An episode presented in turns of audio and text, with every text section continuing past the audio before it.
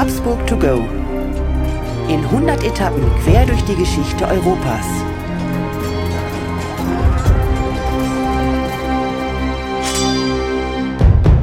Hallo und herzlich willkommen bei Habsburg to go, der etwas andere geschichtliche Reisebericht. Wir reisen auf den Spuren der Habsburger. Wir, das sind Markus Knapp und mein Name ist Thomas Krug. Guten Morgen. Hallo Thomas, guten Morgen. Markus, du bist heute wieder mal dran, eine Geschichte aus der Geschichte zu erzählen. Und ich glaube, du hast dir was richtig Spannendes rausgesucht und ich kann dich gleich mal äh, darauf vorbereiten. Das, was du heute auf dem Tableau hast, darüber kenne ich mich etwas aus. Ja, sehr gut. Ja, und wahrscheinlich einige Zuhörerinnen und Zuhörer auch. Ja, heute geht es in eine Stadt, deren Namen, wenn ich ihn dir jetzt nenne, bei jedem Geschichtskundigen eine sofortige und auch eine eindeutige Assoziation auslöst. Und zwar geht's nach Sarajevo, Thomas.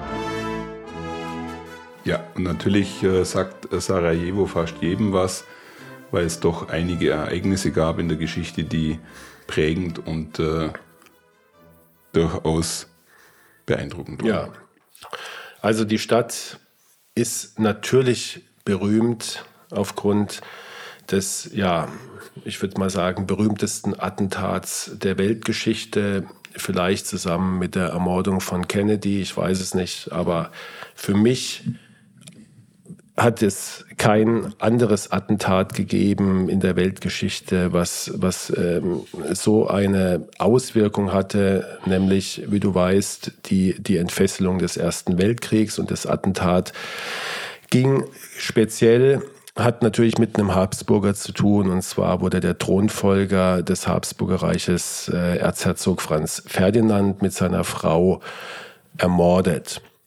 Thomas Sarajevo ist eine Stadt ähm, in Bosnien-Herzegowina. Es ist die, die Hauptstadt äh, von dem Land und hat ungefähr 290.000 Einwohner, also ist eine recht große Stadt, ähm, liegt schön gelegen, relativ hoch für eine Stadt, 500 Meter und ist umgeben von Bergen, liegt ähm, wie in so einem Kessel drin und die Vororte reichen so die Berge hoch bis 900 Meter.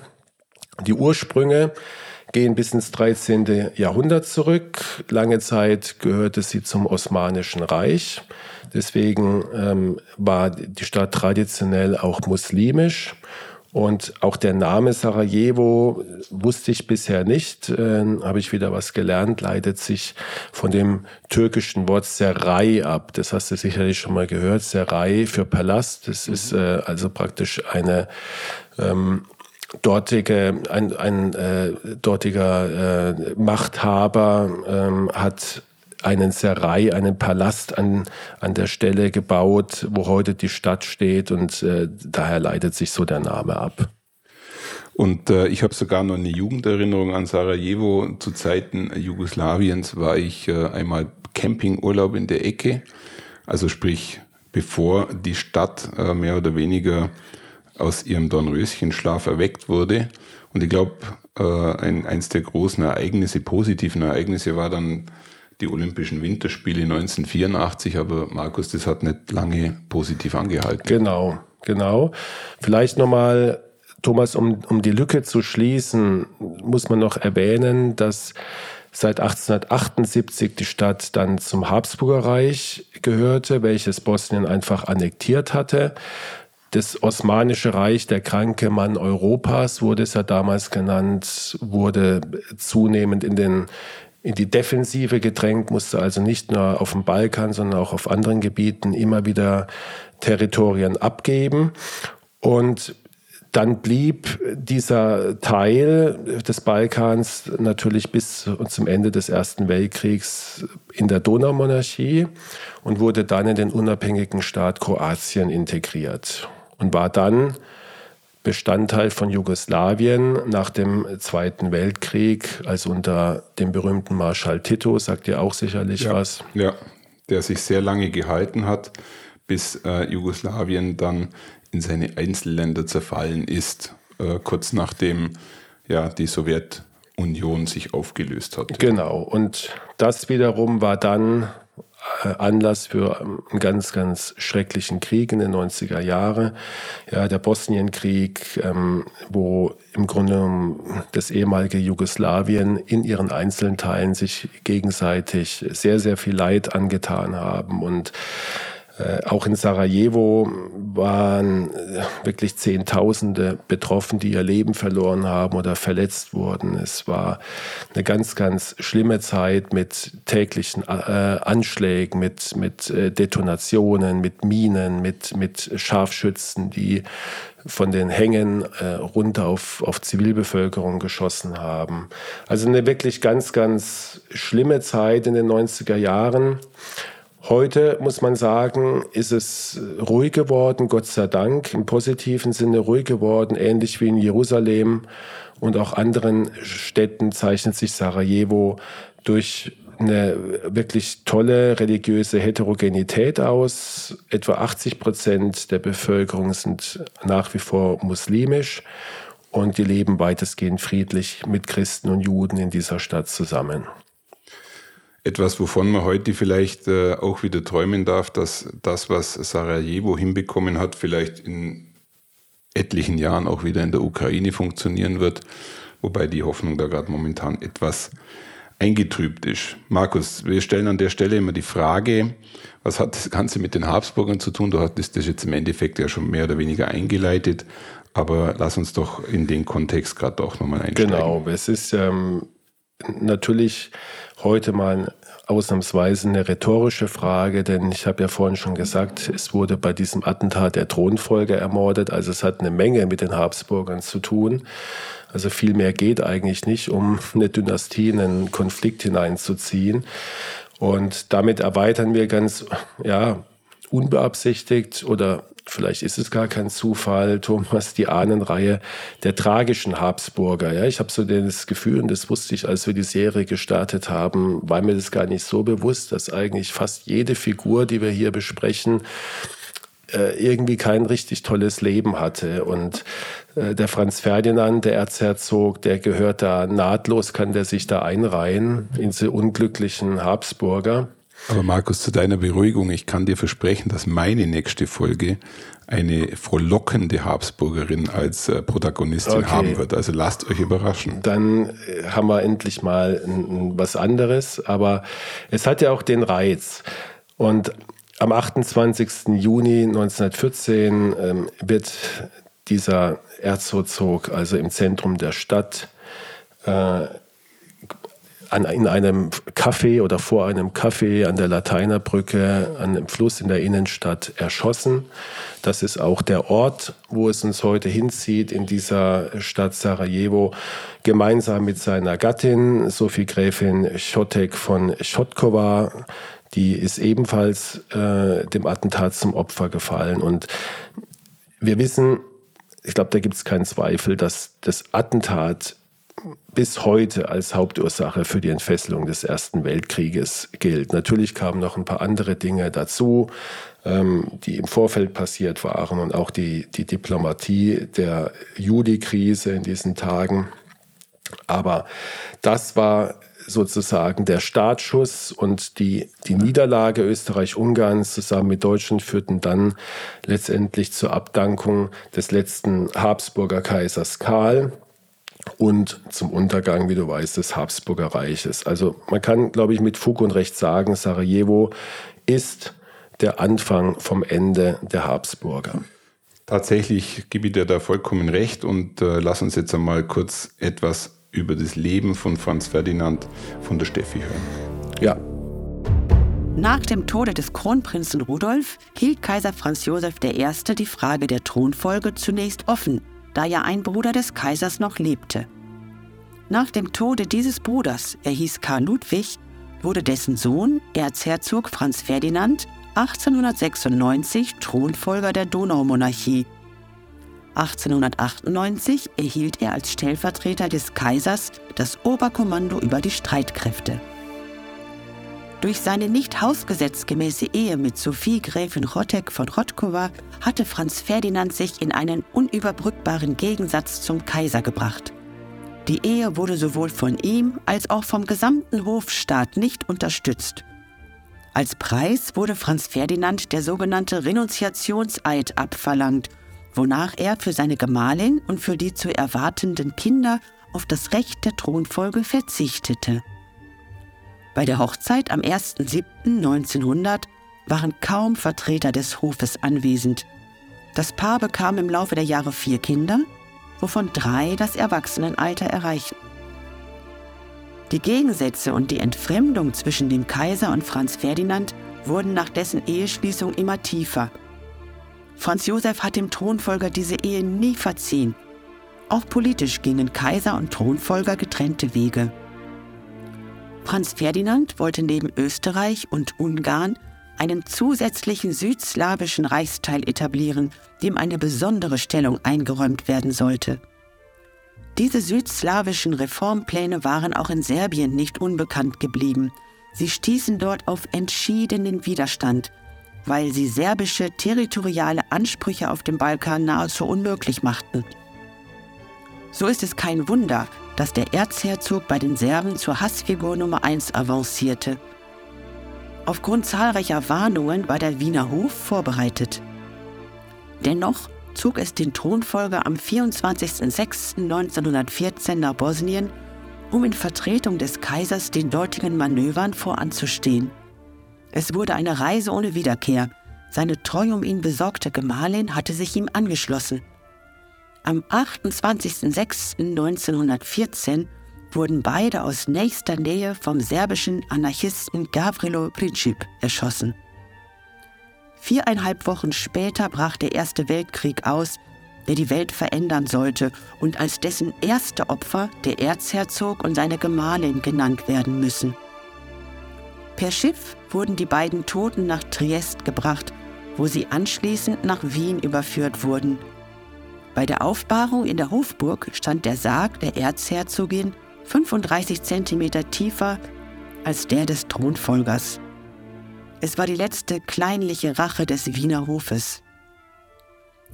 Aus Furcht, dass man ihn und seine Familie noch im Tod trennen könnte, denn der Thronfolger hatte auf einen Begräbnisplatz in der Kaisergruft Anspruch, seine Angehörigen nicht, hatte Franz Ferdinand in den Jahren 1909 und 1910 unter der Kirche seines Schlosses in Artstetten für sich und seine Familie eine eigene Gruft bauen lassen.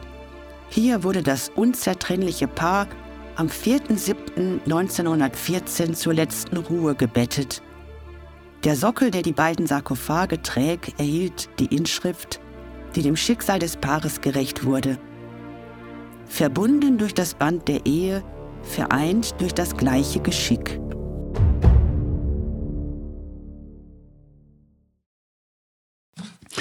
Ja, trotz allem ist äh, der Ferdinand, der Franz Ferdinand, übrigens äh, kennst du die äh, Musikgruppe Franz Ferdinand? Ja, schon mal gehört. Also für alle, die äh, gern Musik hören, einfach mal reinhören. Äh, durchaus eine ganz spannende Band. Nee, aber Spaß beiseite, der Franz Ferdinand ist schon eine hochinteressante Persönlichkeit und wie so oft bei den Habsburgern natürlich auch sehr, sehr umstritten in vielen Bereichen. Ich habe mir ähm, in der Vorbereitung mal ein Gemälde von ihm rausgesucht, das äh, ihn im Endeffekt schon als Kaiser von Österreich darstellt. Und das Interessante war, dass sie das Bild irgendwann später gefunden haben und bei den Restaurierungsarbeiten haben sie Schichten runtergenommen und eigentlich dann die Historiker festgestellt, dass der Spitzbube sich eigentlich schon als Kaiser malen lassen hat, weil er natürlich immer davon ausgegangen ist, das Ding, dieses Amt wird er übernehmen. Ich glaube, äh, das zeigt schon mal ein bisschen was über seinen Charakter, Markus. Ja, das, äh, ich glaube, das zeigt äh, ganz deutlich. Er war, wie so viele Habsburger, er gilt als schwieriger Charakter. Und es ist also einer, der heute nicht so als Sympath rüberkommt. Ja? Während so jemand wie der, wie der Kaiser Franz Josef mit seinem Backenbart und seiner guten, äh, gutmütigen Ausstrahlung und, und äh, in, mit dem Sissi-Kontext irgendwie wie, wie so eine, ja, wie, so was Väterliches ausstrahlt bis zum heutigen Tag, so ja. der gute Kaiser Franz Josef und äh, Franz Ferdinand kommt in der Geschichte eher negativ rüber. Zumindest war das immer mein Eindruck. Er war, er war äh, schwierig, er war er galt als aufbrausend, misstrauisch, auch jähzornig wurde beschrieben. Und das stand aber allerdings im krassen Gegensatz zu seiner Kinder- und Familienfreundlichkeit. Also da seine Familie ging ihm über alles, vor allen Dingen auch seine Frau. Es war eine absolute Liebesheirat, äh, wie wir äh, heute wissen. Und wir haben eben gerade gehört von der Steffi, was er auf sich genommen hat, um diese Ehe tatsächlich zu vollziehen. Er hat letztendlich auf, auf sehr viel verzichtet, auch an, an in Anführungsstrichen Renommee international. Ähm, und das ist in heutiger Zeit schon schwierig. Wir sehen es immer wieder im englischen Könighaus. Ja. Ähm, aber damals war das eigentlich äh, eine absolute Ausnahme, dass man äh, eine, eine äh, Frau heiratet, die nicht den gleichen Rang hatte. Ähm, sein Cousin Rudolf hatte das ein paar Jahrzehnte vorher falsch gemacht. Er hatte eben eine, äh, diese, äh, ich glaube, Sophie hieße von Belgien, mhm. geheiratet, mit der er nie glücklich war. Franz Ferdinand hat es anders gemacht. Wobei, Aber, ja. ja, du wolltest was einwerfen? Wobei ich faszinierend fand, dass der Franz Ferdinand, äh, und du wirst vielleicht gleich darauf eingehen, schon ein Politiker moderner Fasson war. Er hat äh, zu den entsprechenden Persönlichkeiten in Europa sehr guten Kontakt gehalten. Und was ich ganz spannend fand, er hatte eigentlich, man würde heute sagen, ein Schatten Kabinett aufgebaut neben seinem Onkel. Äh, also der hat eigentlich alles vorbereitet, um am Tag X sofort übernehmen zu können. Das spricht auch dafür, dass er jetzt nicht nur äh, ein, ein verschobener Typ war. Genau. Also er hat das hat übrigens äh, Rudolf, also der Sohn Franz Josefs, auch schon so gemacht, dass man natürlich im Hintergrund versucht hat, schon Kontakte aufzubauen und sich darauf vorzubereiten. Man konnte ja nicht ahnen, dass äh, Franz Josef äh, so alt werden würde, sondern man musste damit rechnen, dass der jeden Tag stirbt und dann wollte man darauf vorbereitet sein. Ähm, allerdings war der Franz Ferdinand jetzt nicht so liberal wie damals Rudolf er hatte auch ein sehr gutes Einvernehmen, zum Beispiel mit Wilhelm II., dem Kaiser von Deutschland, der ihm den Gefallen getan hatte, seine, auch seine Frau politisch und gesellschaftlich voll anzuerkennen, was er, was er als sehr dankbar erlebt hat.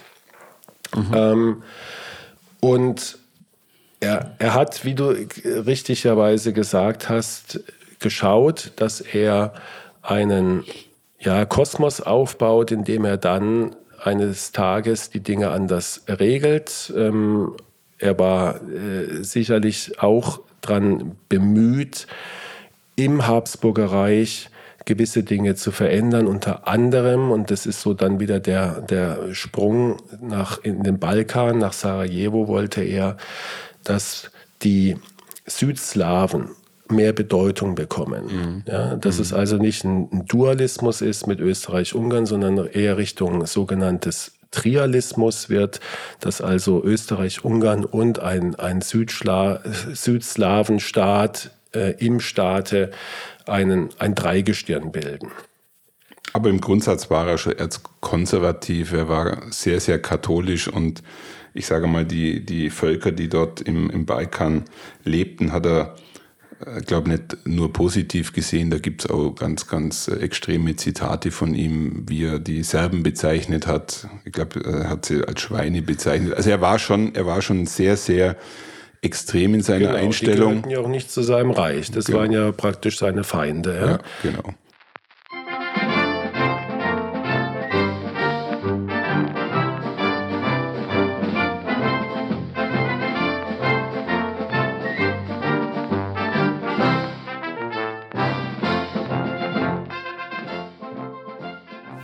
Ja, Markus, lass uns doch mal ein bisschen noch in die Geschichte dieser Zeit eintauchen und ein bisschen so an, an, an Bogen spannen, ähm, in welcher Zeit, in welcher Epoche der Franz Ferdinand denn so unterwegs war. Ja, gerne, Thomas.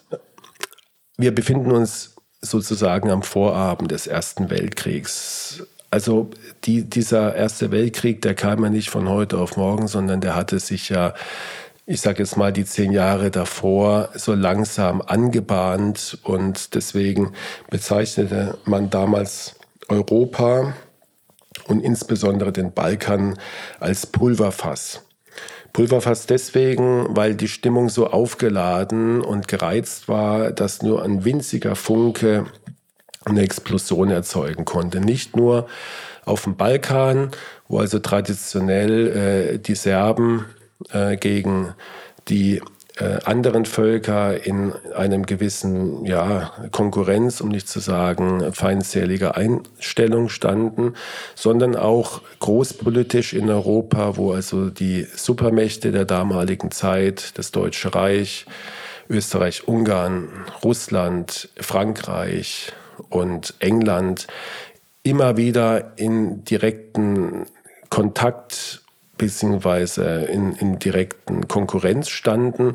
Und spätestens nachdem Bismarck Ende der äh, 90er Jahre des vorherigen Jahrhunderts nicht mehr das Sagen hatte und auch mit seiner geschickten Diplomatie dort nicht mehr als Makler Europas die, die Geschicke lenken konnte, schaukelte sich dieses, diese Stimmung immer mehr hoch. Ähm, es wurde auch immer offener von Krieg gesprochen und auch von einer militärischen Auseinandersetzung. Und damals war ja die Einstellung, Mensch, wenn es da mal irgendwann losgeht, dann gibt es ein reinigendes Gewitter und dann sind wir wieder Freunde. So hat man ja damals äh, gedacht, zumal ja die Protagonisten, wie du weißt, die ganzen Kaiser und Herrscher miteinander verwandt waren.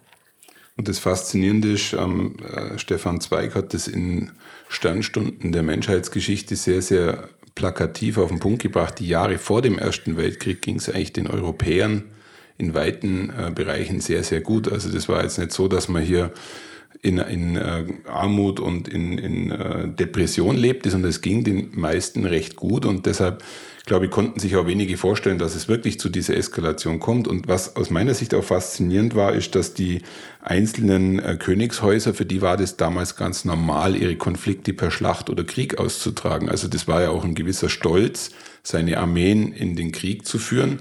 Und es war vollkommen normal, wie du es gerade gesagt hast, danach einfach den Konflikt damit zu lösen. Deshalb war auch der, ich sage mal, der, der Hebel umzulegen, um in einen Weltkrieg überzugehen, ja, war wahrscheinlich für viele ganz normal. So ist es. Ja. Und der Vielvölkerstaat jetzt speziell Österreich-Ungarn hatte nochmal das besondere Problem, dass er von innen heraus morsch war. Mhm. Das ist also, wie wir es auch schon in anderen Folgen hatten, um diese Zeit, dass also Völker immer mehr nationalistische Bestrebungen hatten, sich aus dem Reich abzuspalten. Ähm, die Verwaltung funktionierte nicht mehr äh, so gut. Auch, auch das Heer war rückständig im Vergleich zu anderen äh, Großmächten.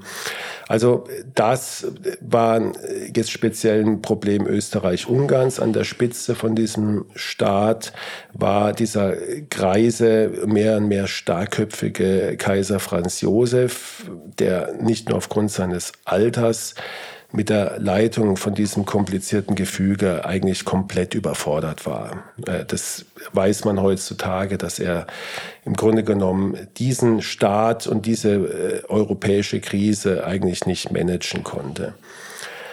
Und ja, jetzt in diesem speziellen Kontext, in dieser Gemengelage, äh, sollte jetzt der Kaiser eigentlich nach Bosnien, um dort an einem Manöver teilzunehmen. Ähm, das war für die Serben eine Provokation, weil das Manöver an dem, an dem Tag stattfand, äh, wo sich die Schlacht an dem, auf dem Anselfeld, ich weiß nicht, ob dir das was sagt, zum x-ten Male äh, jährt, ich glaube zum 500. Mal oder sowas. Mhm. Das war also eine der größten Niederlagen in der serbischen Geschichte, als sie auf diesem Feld, auf diesem Amselfeld gegen die Türken äh, verloren und eigentlich die Armee total vernichtet worden war mhm. und dann auch die, die Türken Macht bekommen haben über die Serben. Also es war ein schwieriges Datum. Franz Ferdinand hat es eigentlich geahnt, dass das jetzt nicht so toll ist. Es war auch, er sagte, für seine Gesundheit nicht so toll, die Hitze da unten und er wollte da eigentlich nicht hinfahren, aber Fran äh, Franz Josef, sein Onkel, hat darauf bestanden und so ist er also da tatsächlich hingefahren. Und ähm, vielleicht, um auch nochmal die Stimmung, die da unten gerade bei den Serben geherrscht hat in, in dieser Zeit. Ähm, lass mal vielleicht von der Juliane mal kurz einen Artikel oder einen Ausschnitt eines Artikels aus einer serbischen Zeitung in Chicago zitieren, wo für unsere heutige Sicht eigentlich äh, ganz ja, unverblümt und, und direkt im Grunde zu einem Attentat aufgerufen wird. Hören wir mal rein. Der österreichische Thronfolger hat für das Frühjahr seinen Besuch in Sarajevo angesagt. Jeder Serbe möge sich das merken. Wenn der Thronfolger nach Bosnien will, bestreiten wir die Kosten. Serben, ergreift alles, was ihr könnt. Messer, Gewehre, Bomben, Dynamit. Nehmt heilige Rache. Tod der Habsburger Dynastie. Ewiges Angedenken jenen Helden, die gegen sie die Hände erheben. Markus, und jetzt kommt es eigentlich zu dem Ereignis, um das wir jetzt mehr oder weniger herum äh, sprechen, und zwar das eigentliche Attentat. Und ganz ehrlich, Markus, wenn man sich damit beschäftigt, hat man eigentlich das Gefühl, das ist wie so ein James Bond-Film, der da abläuft. Und äh, der Protagonist entgeht ganz vielen Versuchen. Und äh, erzähl mal, wie es dann am Schluss ausgeht. Also ich finde die Geschichte wirklich, wirklich sehr, sehr spektakulär. Ja, es ist, es ist wirklich tragisch, weil man eigentlich denkt, mein Gott, es gab so viele Möglichkeiten, das zu verhindern. Also erstmal die Warnungen, die gab es ja äh, beim Geheimdienst und ähm, wir haben es ja eben gehört, wie offen eigentlich äh, zu einem Attentat aufgerufen wurde. Also man wusste, in welche Gefahr man den Thronfolger bringt. Trotzdem ist er mit seiner Frau dahin gefahren und die, dieser Attentat, dieser Anschlag, das war über Monate war das vorbereitet von einer Organisation aus Serbien, die sich die Schwarze Hand nannte.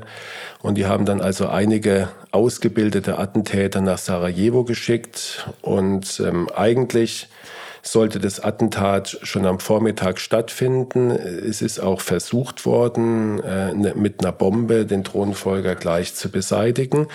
Dies aber falsch detoniert, ist zu früh detoniert und hat dann nur den äh, Nachbar, den Vorwagen äh, getroffen und äh, der Thronfolger kam sozusagen mit dem Schrecken davon.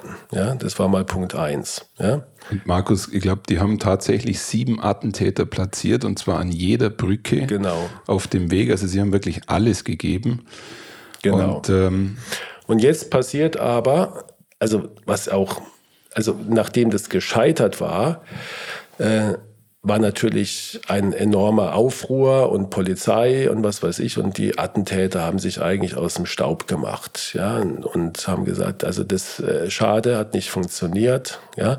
Jetzt gucken wir, dass wir hier Land gewinnen, weil ähm, die Gefahr, jetzt geschnappt zu werden, war ja sehr hoch und die Chance, den Thronfolger noch ermorden zu können, ging ja gegen null. Und Franz Ferdinand ist dann zum offiziellen Empfang ins Rathaus gefahren. Das war auch im Protokoll gestanden, ist dort empfangen worden, hat sich fürchterlich aufgeregt, wie sowas denn überhaupt passieren kann. Äh, und es wäre eine Unverschämtheit und ähm, hat also den Bürgermeister und den verantwortlichen Polizeichef da richtig rund gemacht. Ja. Markus, das spricht doch auch für seine Person. Ich stelle mir das in der heutigen Zeit vor. Du kommst zu mir zu Besuch, ich bin der Bürgermeister, du entgehst am Attentat und du scheißt mich zusammen. Genau. Was das für eine Sauerei ist, genau. dass das jetzt hier irgendwie passiert. Genau. Das sagt schon viel.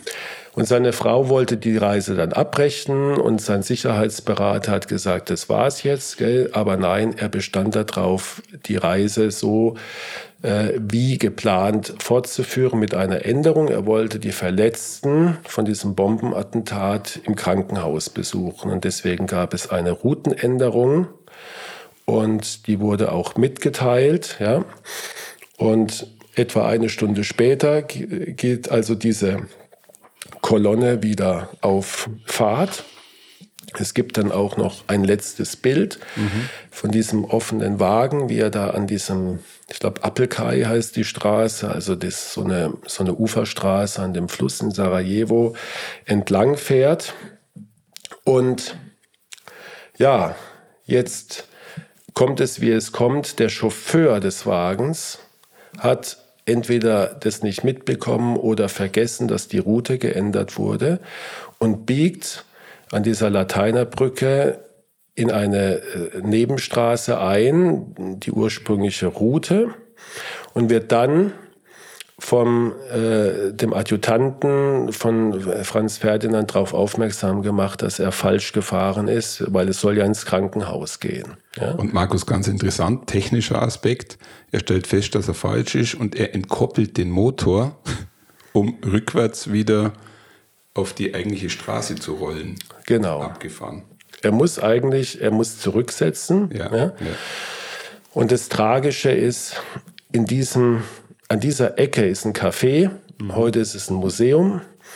Und da sind auch zwei Fußabdrücke im, im Trottoir drin. Ja, da steht ein Attentäter, der frustriert dort saß und äh, darüber sinnierte, was jetzt mit seinem Leben weitergeht und ob er überhaupt lebend aus der Stadt rauskommt. Ja. Und ihm wird sozusagen der Thronfolger mit seiner Frau auf dem Silbertablett serviert, weil genau an der Stelle, wo der Wagen zurücksetzen muss, sitzt er, beziehungsweise steht da. Er hat seine Pistole dabei und ganz spontan sagt er, ich tu's und drückt zweimal ab. Und mit zwei Schüssen äh, trifft er tödlich sowohl die Sophie, also die Frau von Franz Ferdinand und ihn selber. Und ähm, ja, Sophie Schuss geht in den Unterleib. Ja, sie verblutet eigentlich binnen von Minuten. Der Schuss, der Franz Ferdinand trifft, geht in den Hals. Ja, er öffnet da die große Hohlvene rechts. Äh, Das ist also keine arterielle Blutung, aber eine sehr große, massive Blutung aus einem sehr großen Gefäß, sodass er noch ein bisschen am Leben bleibt, aber dann zunehmend äh, das Bewusstsein verliert und dann auch, äh, ich glaube, eine Stunde später dann letztendlich verstirbt.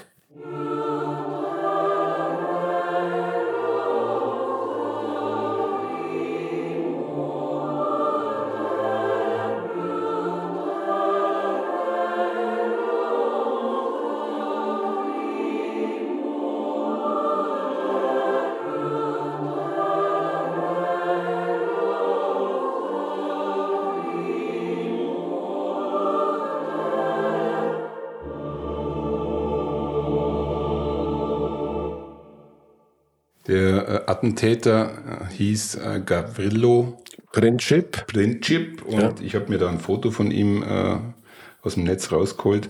Ich glaube, das dürfte äh, nach seiner Verhaftung gewesen sein. Sieht er nicht mehr ganz so fresh aus. Ja. Ich glaube, dass er da, äh, zumindest sieht man ein blaues Auge an der Stelle. Aber ich finde ganz faszinierend, dass alle Attentäter mit Cyankali-Kapseln ausgestattet waren. Für die war eigentlich ganz klar, Attentat durchführen, sterben. Seine Kapsel hat nicht funktioniert, kann man, kann man sagen. Er hat sich den ganzen Mund verätzt, aber ist nicht daran gestorben. Also auch das war für ihn schicksalhaft. Er konnte nicht mit den Engeln davon äh, fliegen, sondern er musste sich seiner Strafe stellen. Ja.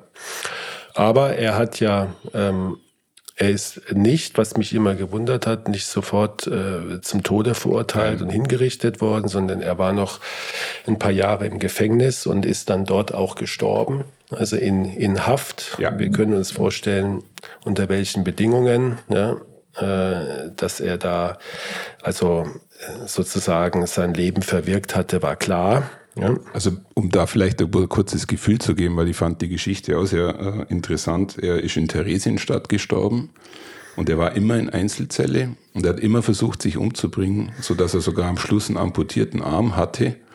Und ich glaube, er ist in einem jämmerlichen Zustand am Schluss, äh, vier Jahre später, kann man schon fast sagen, verendet. Also ich glaube, einen Spaß hat er wirklich nicht gehabt.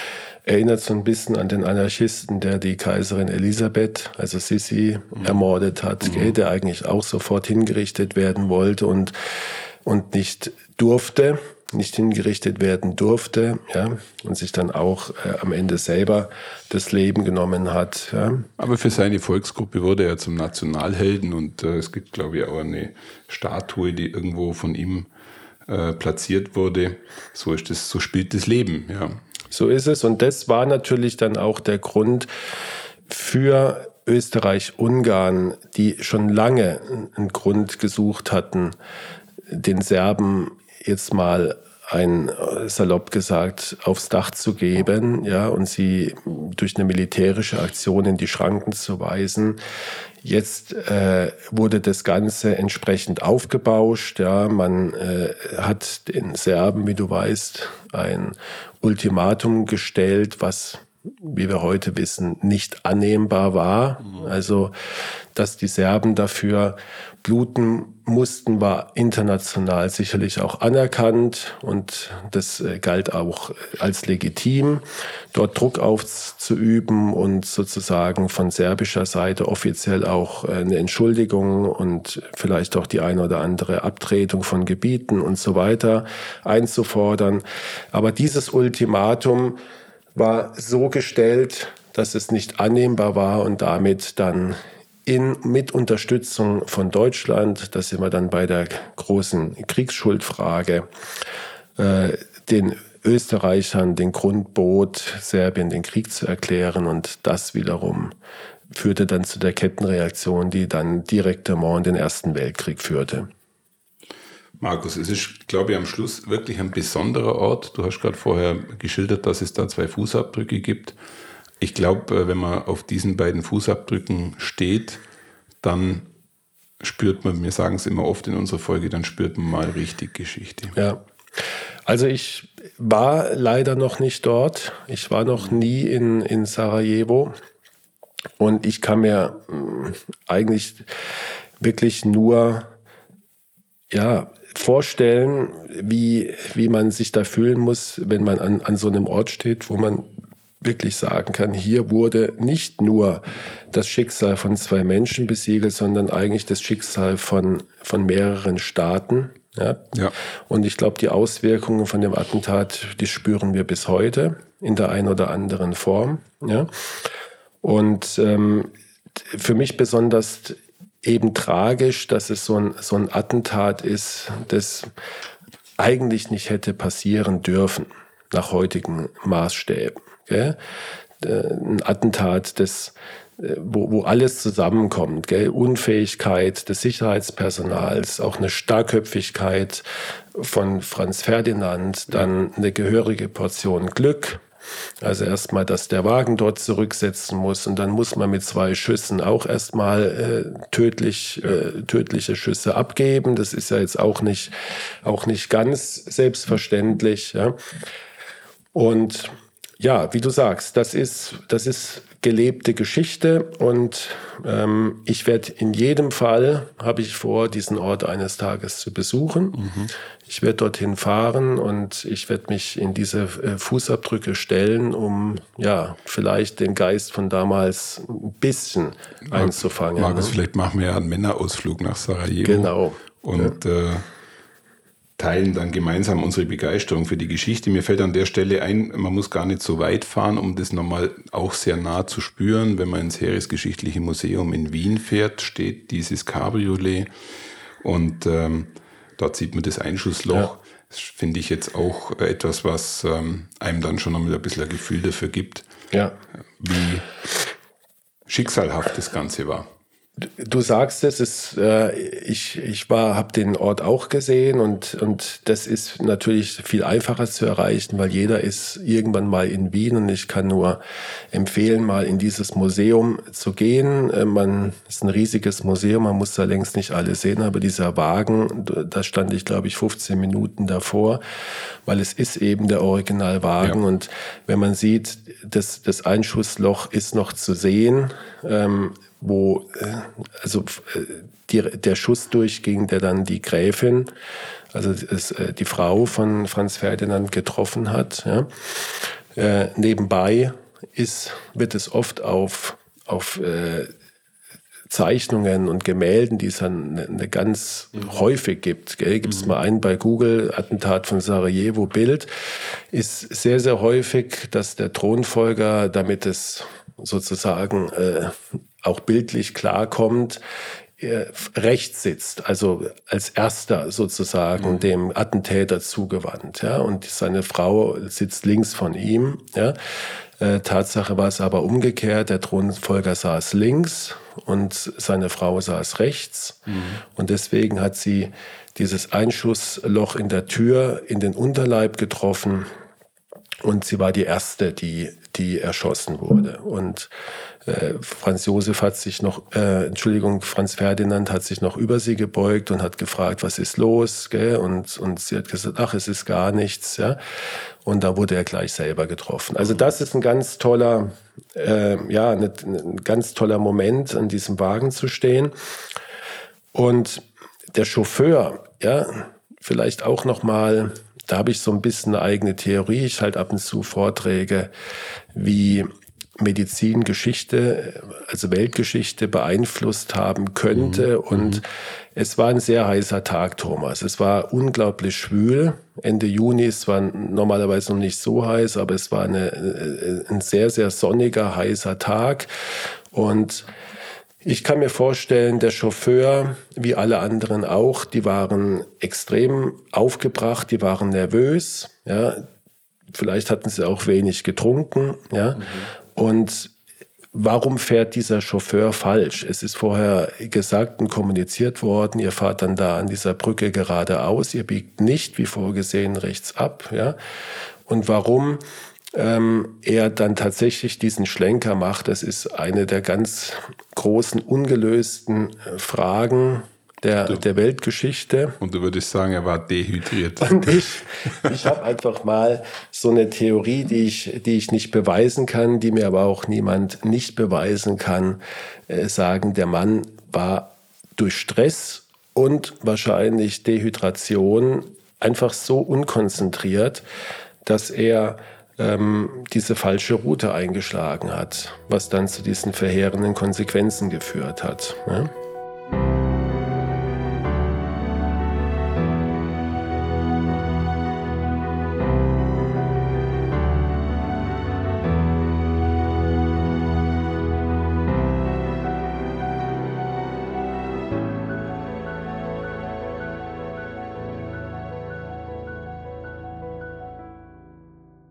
Markus, lass uns doch noch ein paar Anekdoten äh, zum äh, Geschehen zu Franz Ferdinand austauschen. Darf ich eine zum Besten geben, die ich gelesen habe? Ja, klar. Also Franz Ferdinand war ja ein begnadeter Jäger. Mhm. Mir war nicht bewusst, dass man in der Zeit als begnadeter Jäger, und jetzt halte ich fest, äh, das ist ja alles sehr gut dokumentiert bei ihm, er hat 274.889 Stück Tiere mhm. in seiner Laufbahn abgeschossen. Mhm.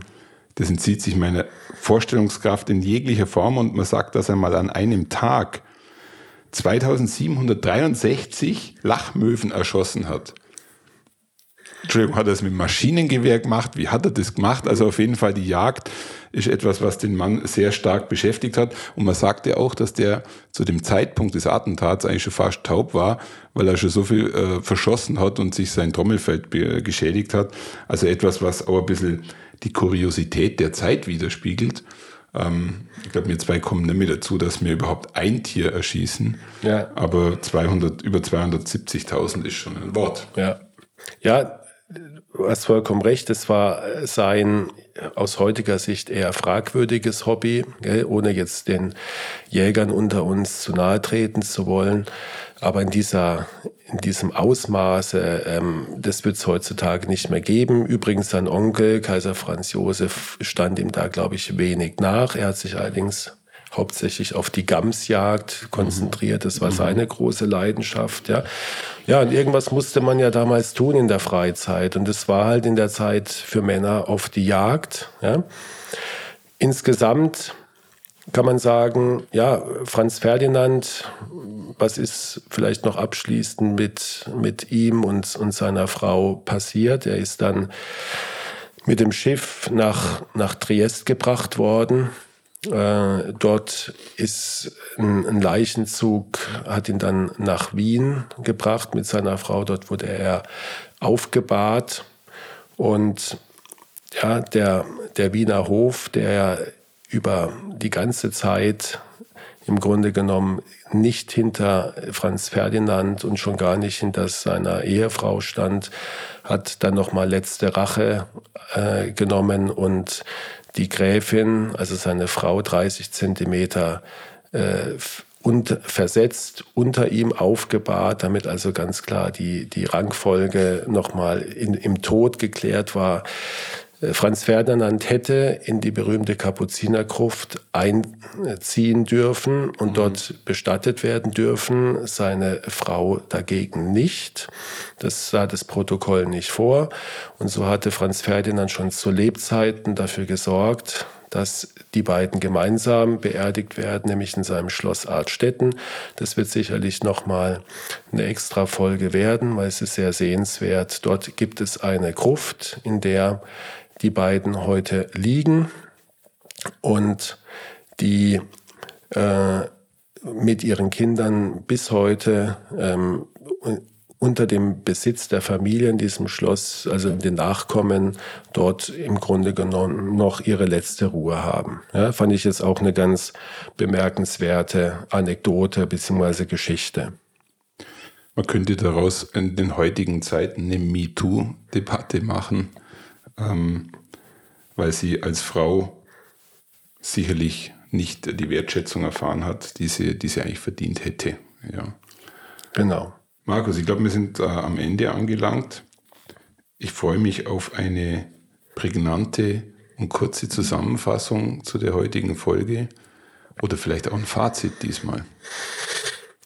Ja, ähm, ich würde sagen, ein ein sehr historisch, geschichtlich einer der bedeutendsten Orte, glaube ich, die wir in unserer Serie 100 Orte der, der Habsburger haben werden, weil es ein Ort ist, an dem wirklich Weltgeschichte entschieden wurde durch ein Attentat. Wir haben einen Protagonisten mit dem Thronfolger Franz Ferdinand, der von der Persönlichkeit äh, sicherlich sehr vielfältig, sehr interessant, widersprüchlich war. Wir werden mit Sicherheit noch in der einen oder anderen Folge auf ihn stoßen. Ganz äh, grob gesagt kann man sagen, er war ein Familienmensch, er hat seine Frau geliebt, er war kompromisslos, er war auch mutig, er hätte spätestens nach dem ersten Attentat die ganze Reise absagen können, hat er nicht gemacht. Er, er stand dazu äh, bis zum bitteren Ende.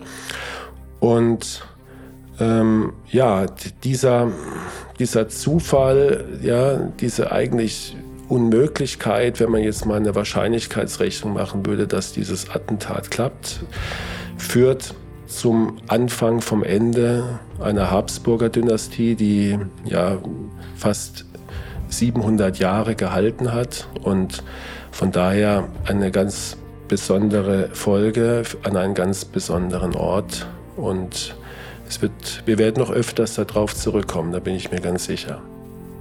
Markus, vielen Dank für die Einblicke, vielleicht auch die Ausblicke in die nächsten Themen, die wir besprechen. Ich habe noch ein, eine Schlussanmerkung und das äh, schließt dann den Kreis der Tragik es war der 14. Hochzeitstag dieses Paares. Sie starben an eigentlich einem persönlichen Hochtag. Ähm, beide ineinander verschlungen. Da kann man jetzt das Ganze auch noch theatralisch aufblasen. Aber ich glaube, es ist alles gesagt dazu. Ja. Vielen Dank. Thomas, vielen Dank. Bis zum nächsten Mal. Jo, tschüss. tschüss. Ciao.